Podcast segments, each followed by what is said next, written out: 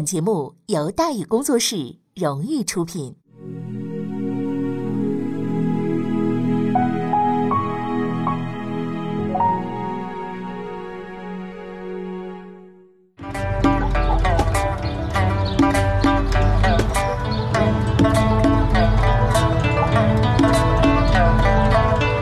说书唱戏劝人方，三条大道走中央，善恶到头终有报，人间正道是沧桑。给您续上一杯茶，我慢慢的说，您细细的品。听大雨，话说明朝除了咱们广播直播以外啊，我们还在喜马拉雅独家网络发布。各位呢，可以登录喜马拉雅手机和电脑客户端，搜索“大雨茶馆”，选择收听。上期节目咱们说到哪儿啊？咱们说到骂战骤起，张聪发动御史言官结党营私下言，面对庞然大物。张聪这边气焰可越来越嚣张了啊！自己呢，这个结党啊，呃，自己的党派是吧？也也算是这一党也算是形成了。哎，支持夏言的人呢，也不敢露面了。但是他们依然呢，是精神上要站在夏言这一边。虽然情况危急，但是夏言不慌不乱。那，本来他就了无牵挂嘛。那既然如此，那咱们就翻翻底牌呗，咱们就看看到底鹿死谁手，不就得了吗？是不是啊？来吧。夏言陷入了孤军奋战的困境，但是朝廷大臣们呢，也并非都是孬种啊。就在张聪最为强大的时候，另一个无所畏惧的人出来了。嘉靖九年，公元一五三零年末，张聪这心理疾病啊到达了顶峰。为了能够获得皇帝的认可，他突发奇想，把主意啊，竟然打到了死人的身上了。偏偏这个死人还非常的有名，谁呀？孔圣，你看。张聪说了：“说这个老孔同志啊，名不副实啊，没有为社会做出具体贡献，应该除掉圣人的封号啊，降低他的身份。干什么呀？这么多年，这个封那个封，别封了啊，让他下来吧，啊。这说实在的啊，这在封建社会，的咱们有点太离谱了。这个事儿，包括张聪在内，大伙儿都是读孔圣人的教材才考的功名。你这时候，你你是不是啊？和尚拆庙这种缺德事儿，你也只有张先生能想得出来。”可是事到临头了，官员们似乎都集体哑巴了，谁也不出头拉孔老先生一把。可见他们这脑袋都非常的清醒。死人咱们可以不管啊，但是活人咱们坚决不得罪，是吧？对于这一场景啊，张聪十分满意。绝对的权势会带来绝对的服从，他深信不疑的。但是没过多久呢，沉默就被打破了。一位年轻的翰林挺身而出，提出了反对。张聪开始啊也没注意，是吧？但是当他看到反对的奏章的时候，他才意识到坏了，这次啊出了大事了，麻烦大了。很明显，这位翰林那是个理论性的人才，他引经据典啊，列出了八条理由推这个推证废除封号行为的错误，理论充分，证据确凿，矛头直指张聪，了得吗？无奈之下，张聪在朝房约见了这个不听话的人。开始呢还好言相劝，多方诱导，可是这位翰林软硬不吃。张聪急了，说：“你到底想怎么办吧？”回答很简单：“我不想怎么办，我就要一说法啊！就是秋菊打官司，那就是要一个说法，是吧？的，说不通那怎么办？辩论呗。”啊，张聪本来啊，那就是个辩论的好手，是不是？但是这次呢，坏了，遇上这个对手了。你不管他说什么，总是被对方给驳倒啊！气得不行的张聪失去理智了，开始高声叫喊，无理取闹啊！却只得到了一句回答：什么回答呀？久闻张大人起于义理，言辞不凡，今日一见，果然名不虚传呐！哎，这句话太厉害了。所谓起于义理，不但说他来路不正，还暗指张聪你学历低，没本事，你就靠义理，靠着这个给皇上舔鞋，你才上来的，对不对？成绩差，你没干过翰林。果不其然呐！张聪一听这句话，跳起来了，也不顾形象了，破口大骂：“你是个什么东西啊！你竟然敢背叛我，是吧？这是一严重的警告，意思是我告诉你，满朝都是我的人，啊！你呀，你最好你给我乖乖的听话。”首府大人如此的暴跳如雷，周围的人都捏了一把汗。龟哥出于好心，不断跟这人使眼色，小眼神飘的啊。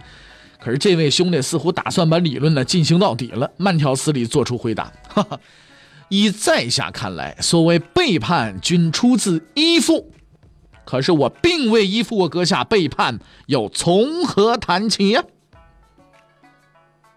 说完，行礼，走人。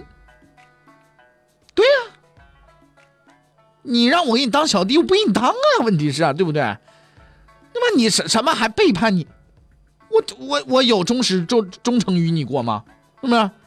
都是同朝为官，你瞧不起谁呢你啊？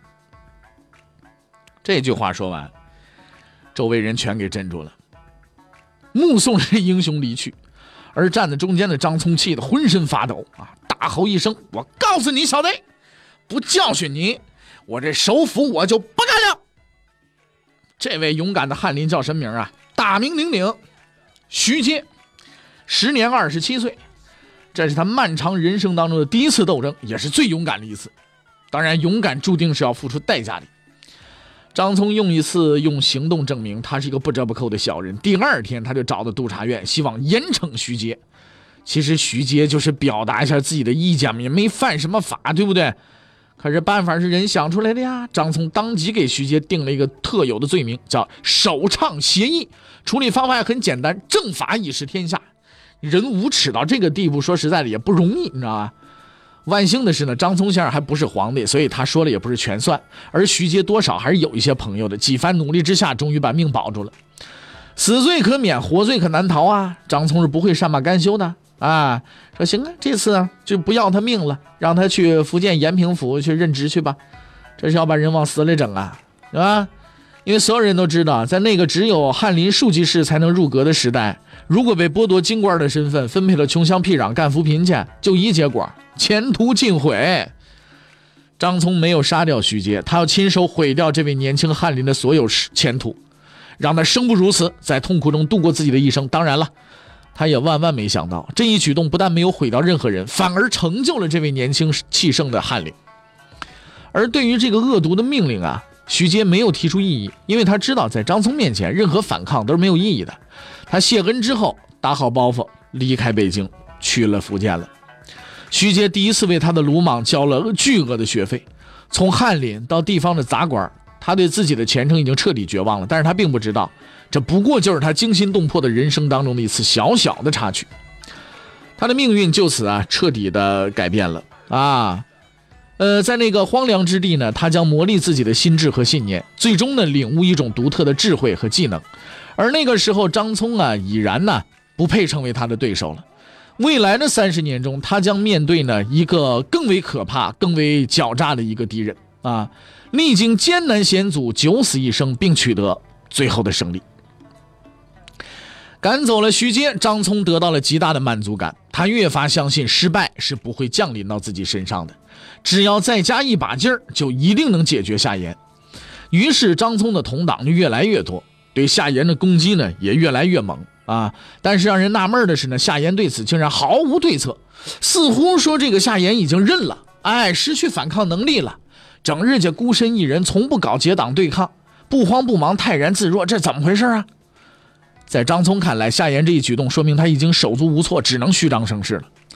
可是，在夏言看来，情况完全相反。之所以如此表现，是因为他已经有了必胜的把握，而这种自信来源于他的一个判断：张聪啊，正在自掘坟墓。张先生的整个计划可谓准备充足，思虑周密。他拉拢了很多大臣，拥有无数的爪牙。才雄势大，斗争中的每一步他几乎都想到了。可是他千算万算呢，他忽略了一个问题啊：这个夏言怎么就不结党呢？他要是找着了这个问题的正确答案，没准他还能多撑两年。可惜他没找到。在激烈的斗争中啊，所有的人都清楚的看到，虽然夏言孤身一人，但从未屈服于那位高高在上的首辅大人。无论多少攻击诋毁，他从来没有放弃，从来没有低头。这人太他妈有种了！几乎所有的旁观者都持有相同的看法。既然他敢干，我干嘛就不敢了？于是呢，潜藏在内心深处的愤怒终于开始蠢蠢欲动了。借投机而起，打压、排挤、陷害，一切的控诉终于喷涌而出，一定要彻底的打倒张聪这个无耻的小人。越来越多的人围绕在张聪的身边，他们认定这个人能够带领他们战胜那个为人所不齿的家伙，为含冤而去的杨一清报仇啊！啊，这个他们站在这个张聪的身边啊，可是出乎所有人的意料啊，这个夏言呢竟然拒绝了，他接受了大家的热情，却婉拒了所有的帮助啊。这帮人呢都想来帮夏言啊，不是帮张聪啊，帮夏言是吧？刚才表述上有一点问题是吧？表示自己一个人扛住就行了啊！你们大家呢不要跟我一起，万一连累的大家就不好了。哎呀，大伙儿这一听，这是个义士啊啊！哎呀，这是替我们背锅呀！哎呀，大伙儿这个感动啊啊！但是他们并不知道，夏言其实并不是一个如此单纯的人。他这样做原因只有一个，就是他知道那个问题的答案。夏言比张聪聪明多了，因为他很清醒。拉多少人入伙不重要，最终决定自己命运的就一个人，谁呀？升了殿的那位皇帝，啊，他虽然说官小言威，但是却看透了这位嘉靖皇帝的底细。这个人呐，过分的聪明自信，而这样的人，你绝他绝对不会饶恕任何敢于威胁他的人。张聪，张聪太蠢了，张聪啊！你都已经是首辅了，你还扩大权力？你想，你想当皇帝啊？夏言很清楚这一点，他推辞所有人的帮助，只是为了得到那个最关键的支持，所以他饶有兴致地看着张聪的得意的笑容和无限的扩张，因为他明白，权力的膨胀就意味着加速的灭亡。事实证明了夏言的推断，转机终于来了。皇帝对待张聪的态度突然之间就变了，经常骂他，而且屡次驳回他的建议和奏折。让他大失脸面。张聪终于发现坏了，情况不对，但是由于智商的限制，他也不知道问题出在哪儿，哪儿不对不知道，光知道不对，但是不知道哪儿不对。可以肯定的是呢，他自己已经落入圈套了。束手待毙从来都不是中国政治家的风格。张聪的偏执达到了顶点，只要解决了夏言，皇帝的宠信，众人的遵从，一切的一切都将恢复原状，都将还给于我。而要实现这一目的，只需要一个完美的陷阱，让夏言身败名裂的陷阱。这个陷阱啊，由一封奏折开始的。嘉靖十七年，呃，这个嘉靖十年七月啊，公元一五三一年，刑人司长官薛侃突然来到太常寺卿彭泽的家里，交给他一份文稿。这份文稿呢，是准备啊交给皇帝的，内容呢，基本是这样的。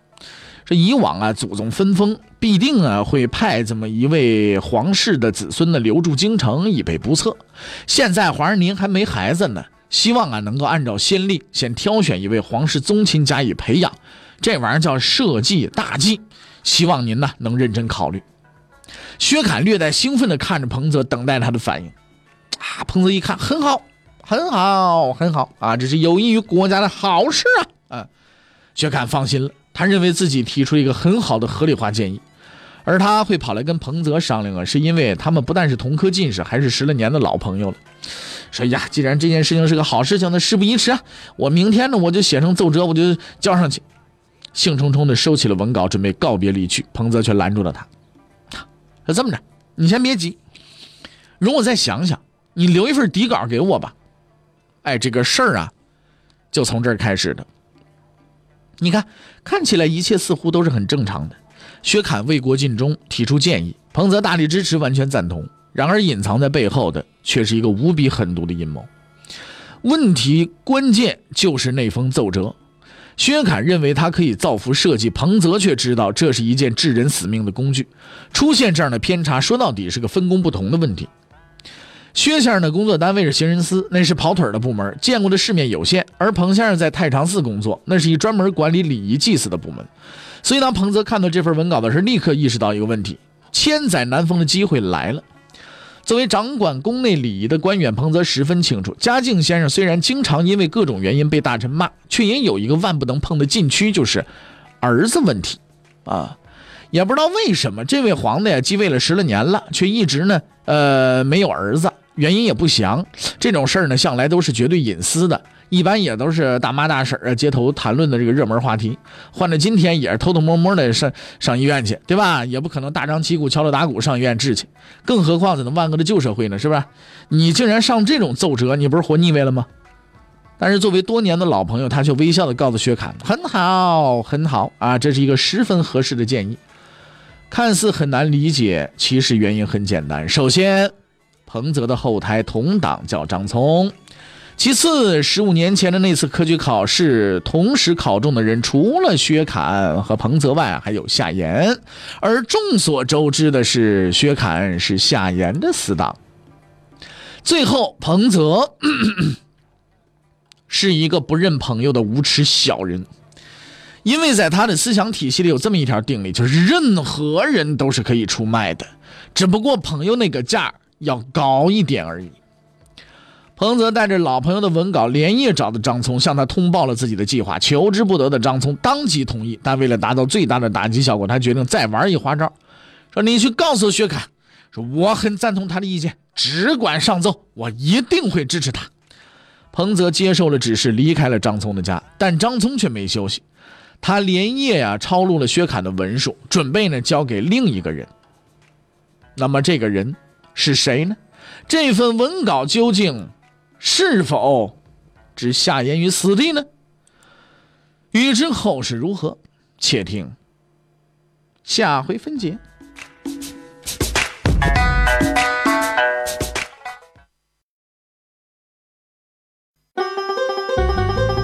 各位，你想跟大禹交流吗？